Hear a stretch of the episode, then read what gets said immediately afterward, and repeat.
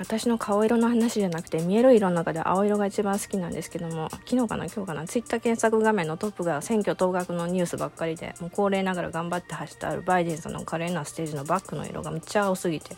何回こう指で下に引っ張って更新しても同じ動画ばっか流れてくるんで初めて青色が嫌いになりそうになりました。同じ漢字書いてる時に途中から見たこともない漢字に見えてくるゲシュタルト崩壊っていうんでしょうか。あれみたいになんか同じ青色の光景見てると途中からこれ実は青じゃないんじゃないないかとか走ってくるこれ誰なんだろうかじゃなくてこの物体は一体何なんだろうかとか思い始めたら入院かもしれないけどまだ人物としてはっきり認識してるし色も明らかに青でした。もう軽い鬱にとどめておきたい。おめでとうございますって申し上げといたんでちょっとそろそろ違う画面に変わってほしいところではあります。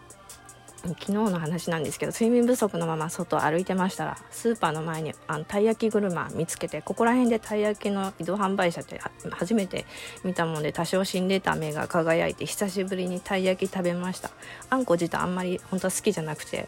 でもたい焼きとあんまんとこしあんでこう外覆われてて中が餅のやつとか外が餅で覆われてて中がこしあんのやつあれは結構好きかもしれない。赤福とかは好きです。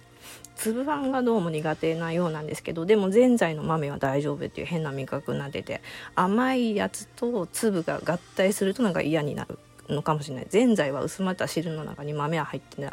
ってるのであれは大丈夫。どら焼きはドラえもんを気取りたくてなんか表では好きって思い込んでただけかもしれないです。今なって冷静に考えるとどら焼きは実はあんまり好きじゃありませんでした。メロンパンもそんなに本当は好きじゃないけどドラミちゃん気取りなくなった時とか前になんか簡単に歴史的な部分をかすったような話したかもしれないんですけどそういうのに浸りたくて一時食べてたみたいなそういうことはあります。でも最近はもしかしてメロンパン美味しいのかなって思えるようになってきた。スーパーとかコンビニのメロンパンしか知らないんですけど注文をつけるんだったらちょっと砂糖もちょっと抜いてほしいかなって。でも専門店のパンはそういうのあるのかもしれない。食べたことないだけで。はい戻りましてちょっとだけ学習したたい焼きのこと。たい焼きって元からタイの形だったわけじゃなくて神戸誠二郎さんって方が東京で売り出した今川焼きが売れへんかったんでその丸い形の動きが悪いんかなと思ってひねりにひねって亀の長寿を意味する亀の子焼きとかお月さんの月を呼ぶうさぎ焼きとか人気の、えー、スポーツである野球に便乗してホームラン焼き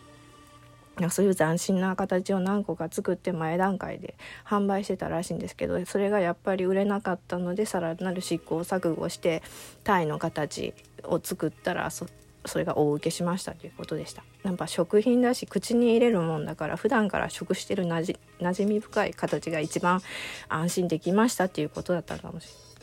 当時は宴会とかお祝いの席に出される丸ごと食べる鯛の姿焼きのこともめでたいとか呼んでて普段庶民には高級なお魚だったということもあってたい焼きによって高級気分も同時に味わえるっていう